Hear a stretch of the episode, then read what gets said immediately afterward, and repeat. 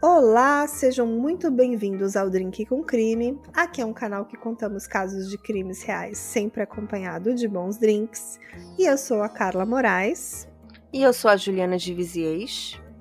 E hoje temos um episódio especial, mas vamos começar com os agradecimentos, Ju.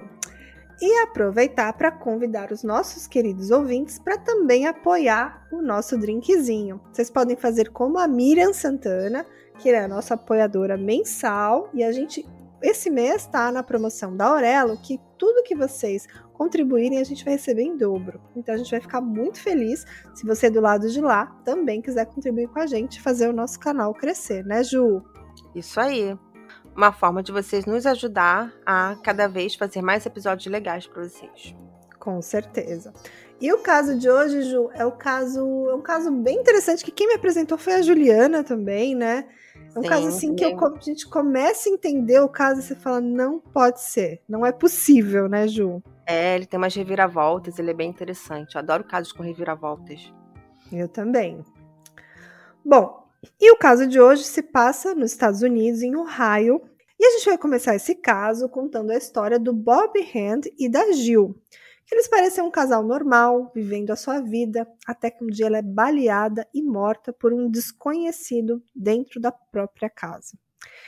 E o marido, o Bob, ele teria presenciado esse ataque e, num ato de coragem, ele conseguiu atirar e matar o criminoso. Nossa, então ele foi o herói desse caso? Sim, ele foi ali num ato corajoso, ele teria conseguido matar o criminoso, né? É, mas infelizmente a Jill teria falecido. E esse era o quarto casamento do Bob, mas naquele dia ele ficou viúvo, Juliana. Nossa, mas que vida trágica, hein? Esse caso aconteceu no ano de 2002 e a Jill, como eu falei, ela foi baleada e morta e o agressor também, tudo na mesma cena, ali, tudo muito sangrento, Juliana. E como eu falei, o Bob agiu muito rápido, ele conseguiu atirar e matar o criminoso durante a invasão da sua casa. E o criminoso ele foi identificado depois como Lonnie Welsh. Tá, então deixa eu ver se eu entendi. O, Bo o Lonnie Welch entrou na casa, baleou a esposa do Bob Hand, e aí o Bob Hand veio, deu uma de herói e matou o criminoso, mas não foi capaz de salvar sua esposa. No entanto, ele saiu intacto, né? Ele não se machucou, não foi ferido. Exatamente, Juliana. Ele seria assim um grande herói dessa história, né? Mas como esse é um caso de crime e se fosse simplesmente um ato heróico, a gente não estaria contando a história do Bob aqui, né, Ju? Uhum. Porque estranhamente o Bob jurava não conhecer o Lone Welsh. Mas depois, os detetives descobrem que ele e o Lone eram muito próximos. Nada mais, nada menos que o Lone foi padrinho do segundo casamento do Bob. E os investigadores estavam muito ansiosos para descobrir mais sobre o Bob Hand, sobre a sua ligação com o Lone Welsh e tudo mais sobre o seu passado. É, então, sabe o que eu achei estranho? O fato hum. do Lone ser padrinho de casamento do Bob. Isso me faz pensar assim num crime passional. Será que hum. o, por acaso o Lone teria um caso com a. Qual o nome dela? Desculpa com a Jill. Será que o Lone teria um caso com a Jill? E hum, por acaso o Bob Hand teria descoberto e seria um crime passional? Eu acho que é uma suspeita viável, né? De repente foi a primeira coisa que a polícia pensou no começo das investigações.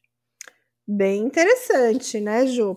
A gente vai chegar em algumas informações que talvez você entenda um pouco essa dinâmica, assim. É, em algum momento eu vou falar um pouco mais sobre essas especulações, mas tudo que você falou foi uma das linhas de investigações, tá? Bom, nesse primeiro momento, o, a polícia foi atrás do passado do Bob. E como ele é, esse era o quarto casamento deles, eles foram atrás das ex-esposas do Bob. Mas, para surpresa da polícia, de suas três ex-esposas, duas foram assassinadas. E o pior, quase exatamente da mesma maneira, em invasões a residências, Juliana? Está me fazendo desconfiar de que era um viúvo negro. Hum. Bom, eles foram atrás dessas esposas, eles não encontraram, mas tinha uma esposa sobrevivente. E essa mulher, ela não queria cooperar com as investigações, Ju. Eita! Bom, e nesse momento a família do Lone, né, ele estava tava tentando ajudar a polícia, estava colaborando ativamente, pressionando para ter uma solução, né? E muitas descobertas então são feitas. Bom, naquele dia, era dia 15 de janeiro de 2002, e a quarta esposa do Bob, que era a Jill, estava com 58 anos. Ela foi, como eu falei, baleada e morta durante uma suposta invasão domiciliar no condado de Delaware, em Ohio. Então vocês já devem estar imaginando para que lado essa conversa está indo, né, Ju? Uhum. Eu tô um pouco em dúvida ainda. Eu não sei ainda se ele é o herói, se foi um crime passional, se ele é um assassino de esposas. Eu ainda estou na dúvida. Hum. Bom, o Bob conheceu a Jill em 92 e eles se casaram poucos meses depois. E eles viveram 10 longos anos juntos, mas no início daquele ano de 2002, o casamento não estava indo muito bem e a Jill queria o divórcio. E na noite da morte da Jill, o Bob disse que ouviu um barulho e era um homem invadindo a sua casa. Então ele simplesmente é, teria atirado na Jill e o Bob teria ouvido, visto toda aquela cena, saiu correndo, pegou suas duas pistolas e atirou no invasor. E ele, em momento algum, comentou que era o Lone, o padrinho de casamento dele. Não, em nenhum momento. Na verdade, só depois das investigações que a polícia conseguiu essa informação, tá? Bom, e quando a polícia chegou naquela cena, ela viu a Jill morta no chão da cozinha, com uma única bala na sua cabeça. E do lado de fora da casa tinha um homem, que até então era não identificado, que foi encontrado morto na calçada do vizinho com múltiplos disparos. Bob então contou para a polícia sobre o confronto, que ele agiu rapidamente, que ele correu atrás do atirador que matou a Jill e que matou ele ali em autodefesa, né? Em... E ele alegou que ele não conhecia aquela pessoa que entrou na casa que matou a Jill. Mas como eu falei, aquele era Walter Lone Welch, todo mundo chamava ele de Lone, esse era o seu apelido. Mas como já falamos antes, eles eram sim velhos conhecidos. E o tenente do gabinete do xerife do condado de Delaware, Randy Poe, ele disse que à primeira vista a investigação parecia algo simples, né, uma legítima defesa, mas não era. E um tempo depois, na verdade, quatro horas depois do primeiro depoimento, o Bob dá uma nova declaração. Ele falou assim: é, pode ser que aquele homem que matou a minha esposa fosse um ex-funcionário meu. Mas ele dizia que ele não tinha a menor ideia por que, essa pessoa invadiria sua casa e mataria sua esposa. E ele também alegava que o Lone não trabalhava para ele há anos. Mas, durante as investigações, muitas coisas foram descobertas, né? É, bom, lá na cena do crime, não encontraram nenhum sinal de entrada forçada e o invasor também não levou nada da casa. Bem estranho, né? Eu acho que tinham muitas perguntas a serem respondidas, né? Será que a própria vítima abriu a porta, né? Será que tinha algum segredo entre eles, né? Entre a Jill e o Lone? E o que, que o Lone estava fazendo na casa da Jill e do Bob? Então, a primeira pergunta, que a gente até deu spoiler lá no começo do episódio, né? Será que seria esse mais um caso de triângulo amoroso, Ju? possibilidade dele realmente ser amante dela é uma possibilidade real.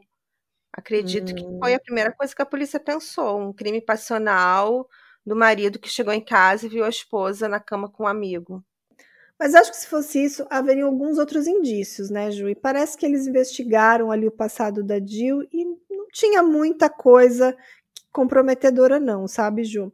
Uhum. E, e os depoimentos do Bob não corroboravam com isso também, né? É um filme do Tarantino, né? Ele descreveu o filme do Tarantino. O herói Sim. ali no bang bang pegou a arma, matou o bandido. E aí, Verdade. Cidadão de bem matou o bandido. Pois é. Mas à medida que os detetives trabalhavam no caso, toda a situação mudou ali e também começou a chamar muita atenção da mídia, claro. Bem como de alguns policiais com uma boa memória, viu, Ju? E uhum. quando as autoridades souberam do assassinato da Gil, entraram em contato com os investigadores do caso, contando sobre dois casos de homicídios que ficaram arquivados por mais de duas décadas. E você não vai imaginar quem eram essas vítimas, Juliana. Nossa, tô bem. Tá ficando interessante esse caso, Carla. Tô bem curiosa. Bom, um assassinato aconteceu em 24 de março de 1976 e o outro, que se assemelhava muito ao anterior em vários aspectos, aconteceu em 9 de setembro de 79. Ou seja, os três anos de diferença entre os dois casos. Uhum. Só que ambas as vítimas eram casadas com Bob Hand. Nossa. E eu acho que o fato de um homem ter três esposas assassinadas, claro que levantou uma bandeira vermelha bem brilhante ali, e isso chamou todas as atenções das autoridades para o Bob Hand. Uhum. E ao investigarem os casos arquivados anteriormente, os investigadores descobriram muitas coisas sobre o passado do Bob Hand. Antes, ele trabalhava para um negócio de radiadores do seu pai.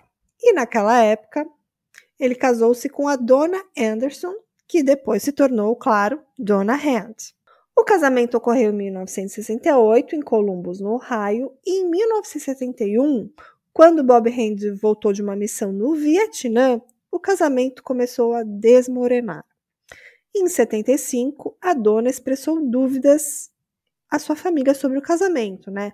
Falou que queria o divórcio, mas isso nunca chegou a acontecer, Juliana. Hum. E em março de 76, a dona foi supostamente encontrada no porão pelo seu marido, pelo Bob Hand, depois de ele voltar para a casa da academia. E tinha um saco plástico de limpeza preso sobre a sua cabeça e estava amarrado com um fio de vela de ignição.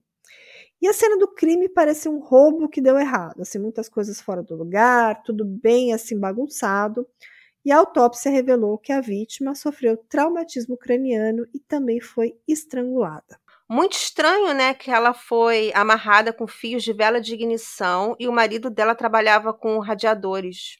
Hum. Então ele tinha hum. acesso a fios de, fios de ignição, ou seja, aponta muito para ele, né? Claro. Além do fato de outras esposas serem sido assassinadas. Uhum. Mas o Bob ele tinha um álibi, Ju, naquela época, nesse primeiro casamento dele, a gente tá falando lá de 76, né? Ele disse que ele estava na academia malhando quando o crime aconteceu e a polícia concluiu que aquele era um álibi sólido. Então, com poucas evidências no local e também as limitações da ciência, a tecnologia forense naquela época, né? A investigação não andou muito e o caso esfriou.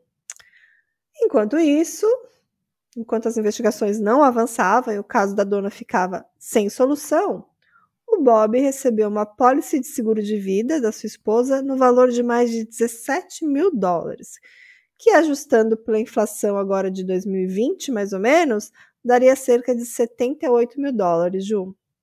Nossa, ó, quem aí, os ouvintes que forem drinkers e já ouviram o caso da Judy Buenoano, já hum. vão imaginar para onde esse caso está indo. Com certeza.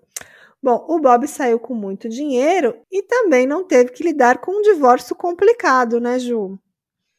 É, né? Nada como se livrar do divórcio, separação dos bens, pagar pensão, né? E ganhar uma apólicezinha ali de seguro de 78 mil dólares, olha só. Pois é. E cerca de um ano depois que ele ficou viúvo da dona, o Bob se casou novamente com a Lori Wills, que depois se tornaria Lori Hands. E você não vai acreditar o que aconteceu, Juliana? A Lori também foi encontrada morta no porão de casa. Nossa, tô chocada, né? Com esse marido que ela teve. Tá parecendo até Henrique VIII e suas seis esposas né? E ela foi estrangulada também com um saco plástico sobre a cabeça, mas ela também tinha sido baleada duas vezes, também na cabeça, Juliana. E mais uma vez, o Bob recebeu o seguro da sua falecida esposa, mas dessa vez a pólice foi ainda mais gorda, foi de 81 mil dólares, quatro vezes maior que a pólice anterior. Tá fazendo pezinho de meia, né? Será que vai abrir uma super oficina? Como será que o Bob Hand vai usar o dinheiro desse seguro? É, então. E claro, mais uma vez, as investigações não avançaram, a tecnologia não estava ali, não tinha informações suficientes, né? A tecnologia forense limitou até que ponto os detetives podiam avançar nessas investigações. E também não tinha impressões digitais, nem DNA, e os investigadores encerraram o caso, Ju. É, né? Porque a investigação forense era bem limitada. A gente ainda está aqui em quanto? 1976, né? 79? 79. Então, ainda realmente o uso de DNA em investigações criminais era não ocorria em 1979. Então, complicou bastante. Sim. Mas aí, em 2002, teve o assassinato da Jill Hand, que a gente começou esse episódio falando sobre ela. E trouxe a vida esses casos, né? Trouxe a memória. Cold case, né? Cold case voltando a ser investigados.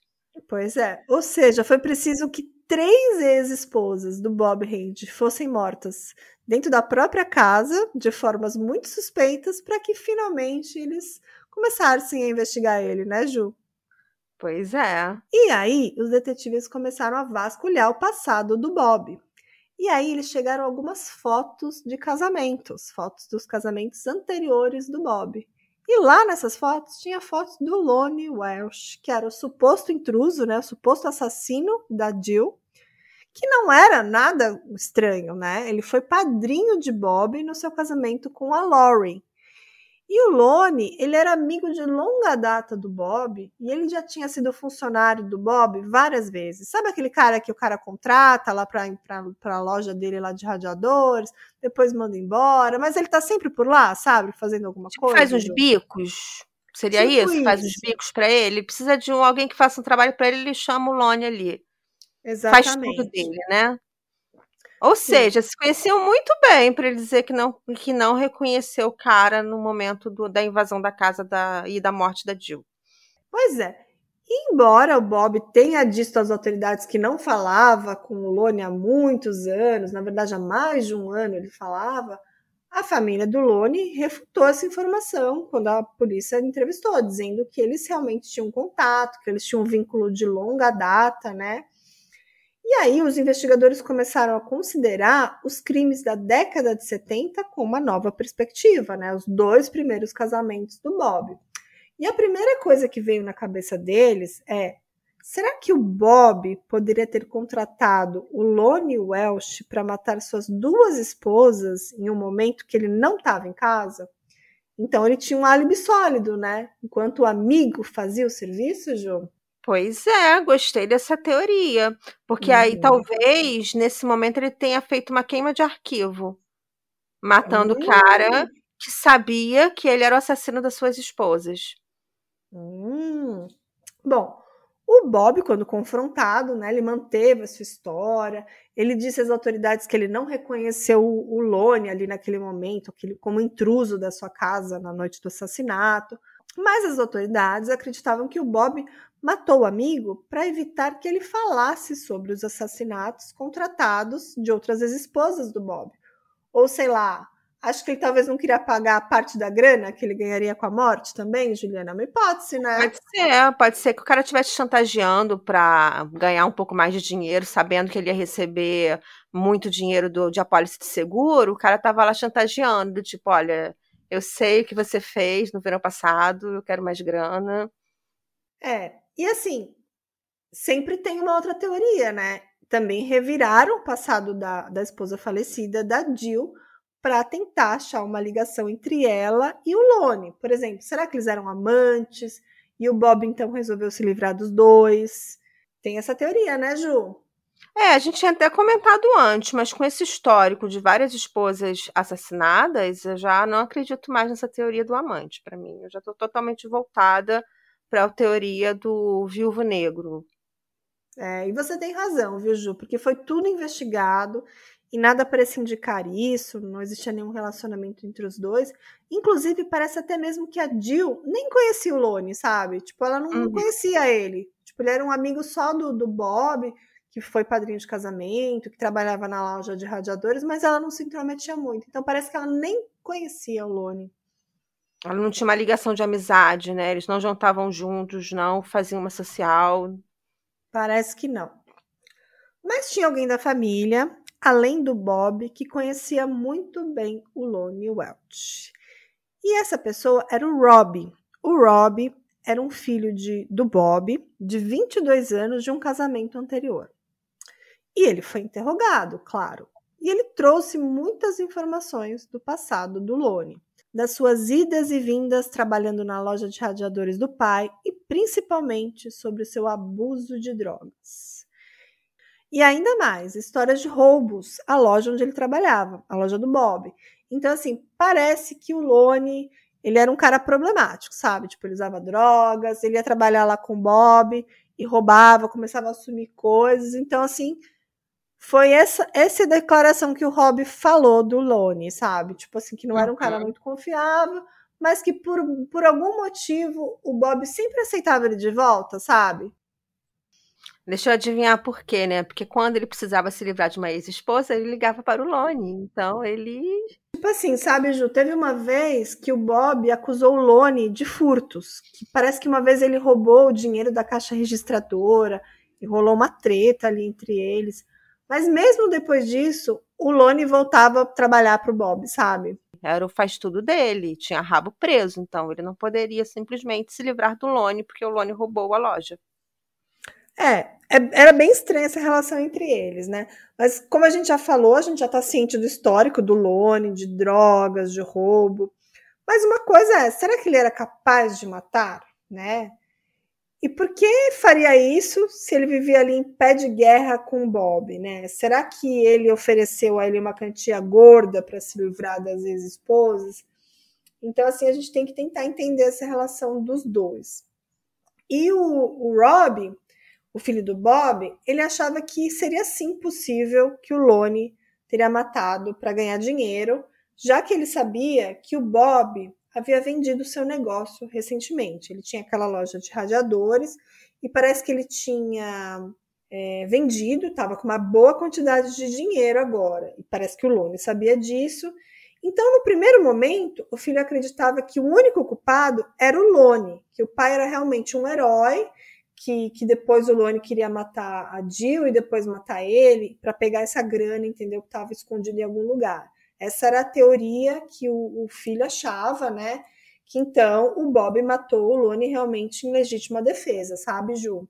É, eu acho que super compreensível do ponto de vista do filho, né? A gente, a gente nunca vai pensar o pior do nosso pai. Sim. Mas depois, a polícia também começou a investigar o Rob, o filho do Bob, porque parece que ele também teria interesses na morte da Jill, já que com a venda da loja, o Rob teria perdido seu emprego, que ele também trabalhava com o pai nessa loja, e ele estaria ali bem descontente com diversos assuntos. Então a polícia pensou: será que o Rob teria pago o Lone para matar a madrasta, Ju? Também é uma possibilidade, né? É. Bom, tem muitas teorias, né? E àquela altura o pai, o Bob, ele seguia se dizendo inocente, e ele disse que nem mesmo conhecia o Lone mas a gente já descobriu toda a verdade. O filho tinha falado boa parte dessa história. E foi mais ou menos nessa mesma época que uma prova ainda mais comprometedora veio à tona, que foi uma foto, que era a foto do seu casamento anterior, e o Lone foi padrinho desse casamento. Então, essa mentira do Bob foi descoberta e também as suspeitas sobre o filho, o Rob, nesse momento foram retiradas. Né? Eles começaram a investigar, viram que realmente o Rob não tinha nada a ver, ele tinha alguns álibis, e os olhos se voltaram novamente para o marido, para o Bob. E ainda surgiram novas descobertas sobre segredos do Bob Hand. Né? Parece, Ju, que ele tinha um apartamento secreto no centro da cidade. E por que, que um homem casado teria um local que a sua família desconhece? Que, que ele faria ali, hein, Juliana? Para receber suas amantes ou seus amantes? Será que ele era amante do pai? Hum, interessante sua, sua especulação, né? Então, assim, né?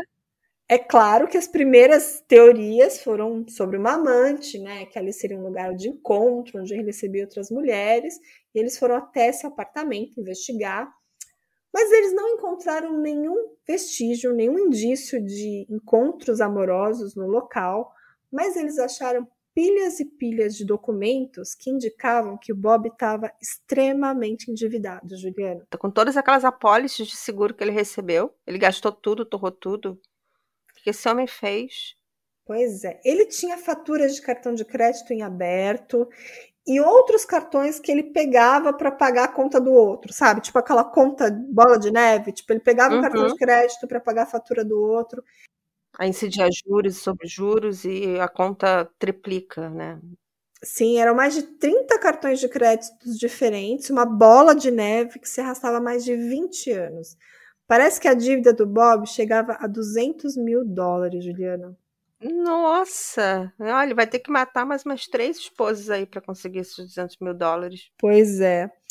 A investigação nesse escritório do Bob trouxe documentos muito importantes. Lá eles encontraram as apólices de seguro de vida da Jill e, curiosamente, Juliana, enquanto todas essas outras contas não eram pagas, as apólices de seguros eram mantidas em dias. Nossa. E essas apólices reunidas elas davam recompensas de alguns milhões de dólares, Juliana. Então ele já ele teria assim dinheiro para pagar sua, suas dívidas. Ah, caramba, golpista. Bom, os investigadores acreditavam que os documentos forneceram evidências de que o Bob era meticuloso e premeditado quando se tratava de se livrar das suas esposas e embolsar o dinheiro das suas apólices, né, após as suas mortes. E o Bob, ele tentava parecer que ele era um homem de negócio bem sucedido, que as lojas de radiadores deles eram uma empresa que dava muitos lucros, mas a verdade era outra. Ele escondia de todos a sua real situação. E nesse apartamento secreto que ele tinha, lá também encontraram comprovantes de que ele tinha feito cartões de créditos no nome da Jill enquanto ela estava viva e também dívidas altíssimas no nome dela, Ju. Ah, então ele já fez o cartão no nome dela, pensando em usar até acabar, e quando já não pudesse pagar, ele assassinaria sua esposa, né? Um crime premeditado com uma razão financeira. Razão torpe. É. Tudo parece que sim, né? As evidências contra o Bob eram enormes, Juliana.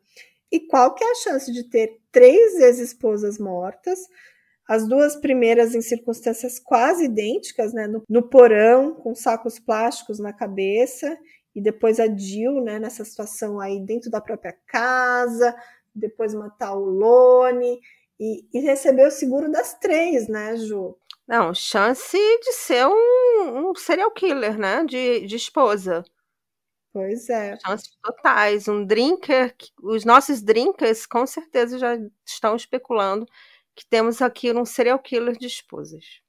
Verdade. Mas, ó, Ju, vamos agora pensar nessas pessoas envolvidas nesse caso. Lembra que o Bob teve quatro casamentos. Uhum. Então, ele teve três ex-esposas mortas, mas tinha uma quarta ex-esposa, que essa não estava morta, ela estava viva. E claro que ela foi investigada, né? É. E lembra que ela se recusava a colaborar com as investigações? Sim. Será que ela tinha ajudado ele de alguma forma? Pode ser, uma boa possibilidade. Ou ela tinha medo dele, sabia que ele era um cara violento, que poderia fazer algo com ela se ela testemunhasse. Você tem razão, Juliana. A polícia então depois descartou qualquer envolvimento dela. O nome dela era Glina Castle. E depois de um depoimento, ela foi entrevistada e ela disse: ó, Eu só estou viva porque saí com apenas algumas roupas nas malas e me escondi. Eu tinha muito medo de Bob e por isso eu procurei não me envolver. Ou seja, ela, ela conseguiu, assim, talvez ver que ele não era uma boa pessoa e, teve a sorte de sair desse casamento é, sem ser mais uma vítima. Mas eu acho que ela deu muita sorte, viu, Ju? Eu acho que ela percebeu o perigo e fugiu. É.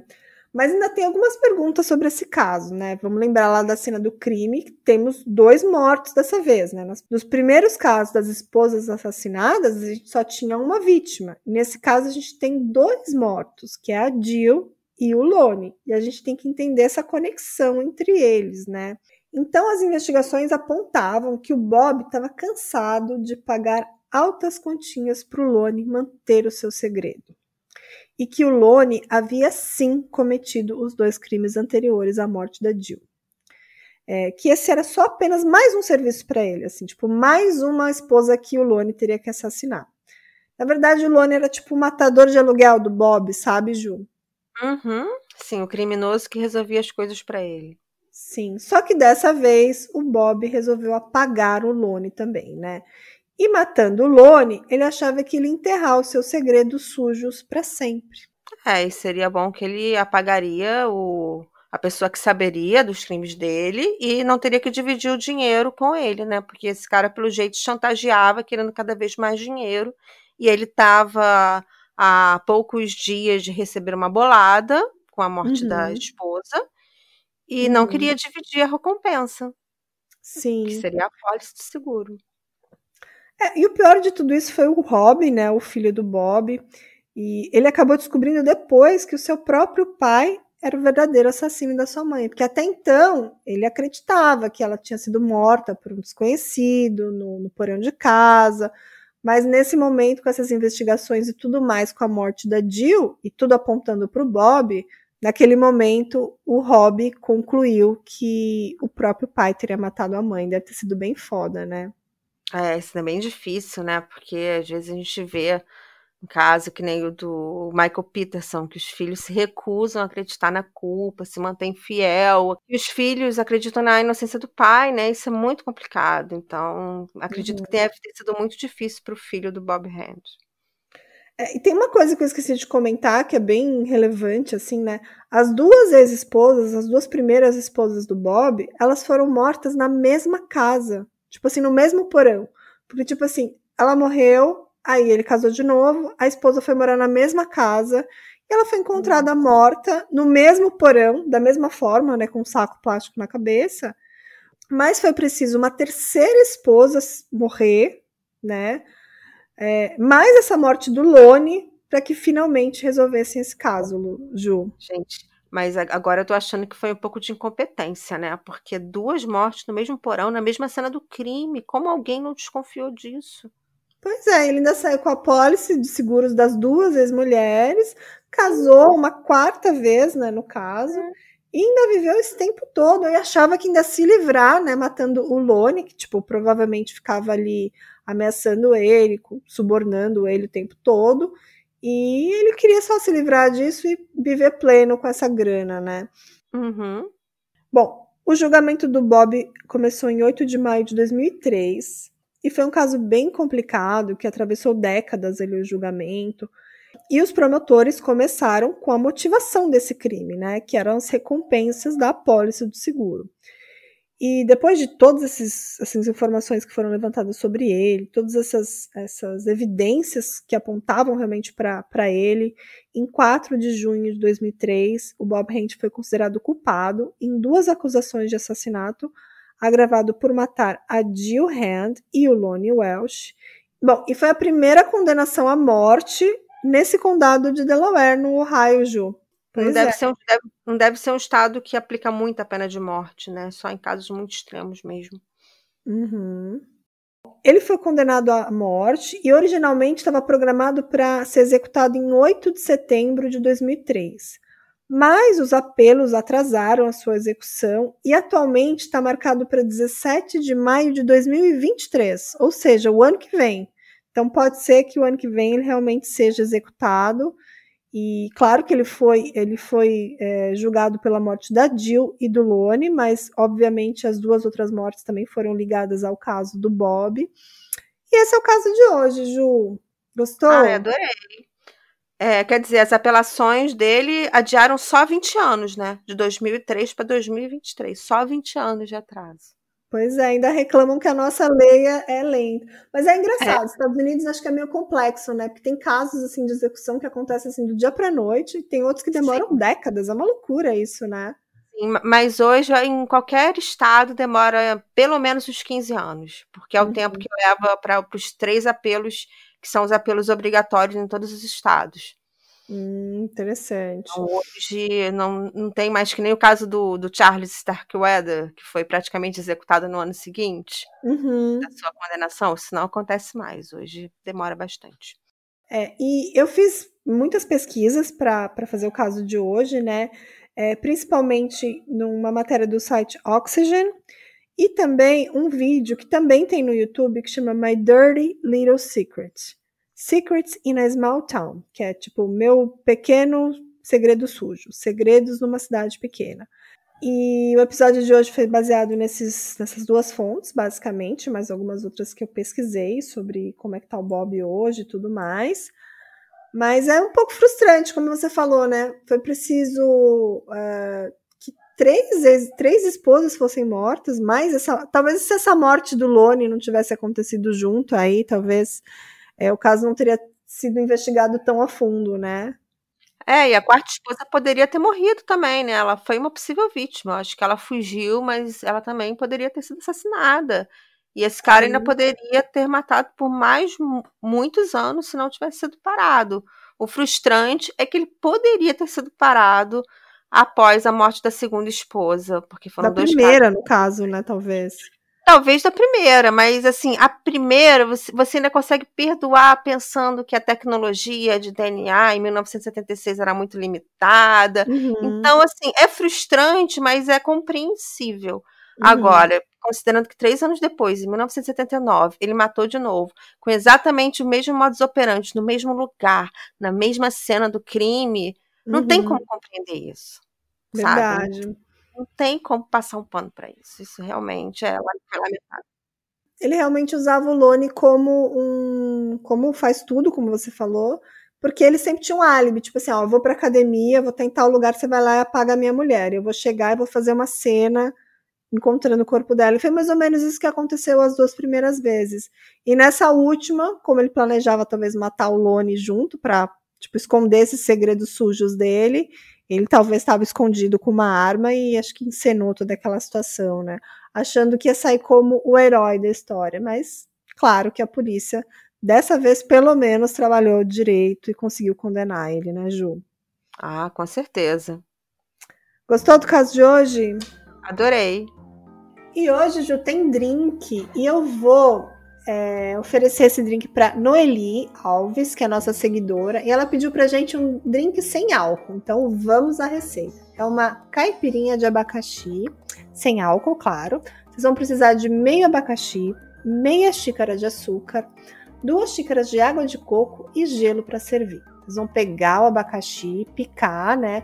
Colocar numa jarra, acrescentar o açúcar e com auxílio de socador macerar essa mistura até obter um caldo. Vocês vão adicionar água de coco e misturar. E vocês vão servir a sua caipirinha não alcoólica com bastante gelo. Deve ser uma delícia, hein, Ju? Hum, delícia. Ela disse que conheceu agora o nosso drinkzinho, então seja bem-vinda. E aproveitando para quem não conhece a gente ainda nas redes sociais, vocês podem comentar como ela comentou lá no nosso episódio. Vocês têm que ir no nosso Instagram. Qual é, Ju? É o arroba drink com crime lá no Instagram, isso aí. Aí vocês podem comentar, vocês podem deixar é, um inbox pra gente que a gente sempre responde.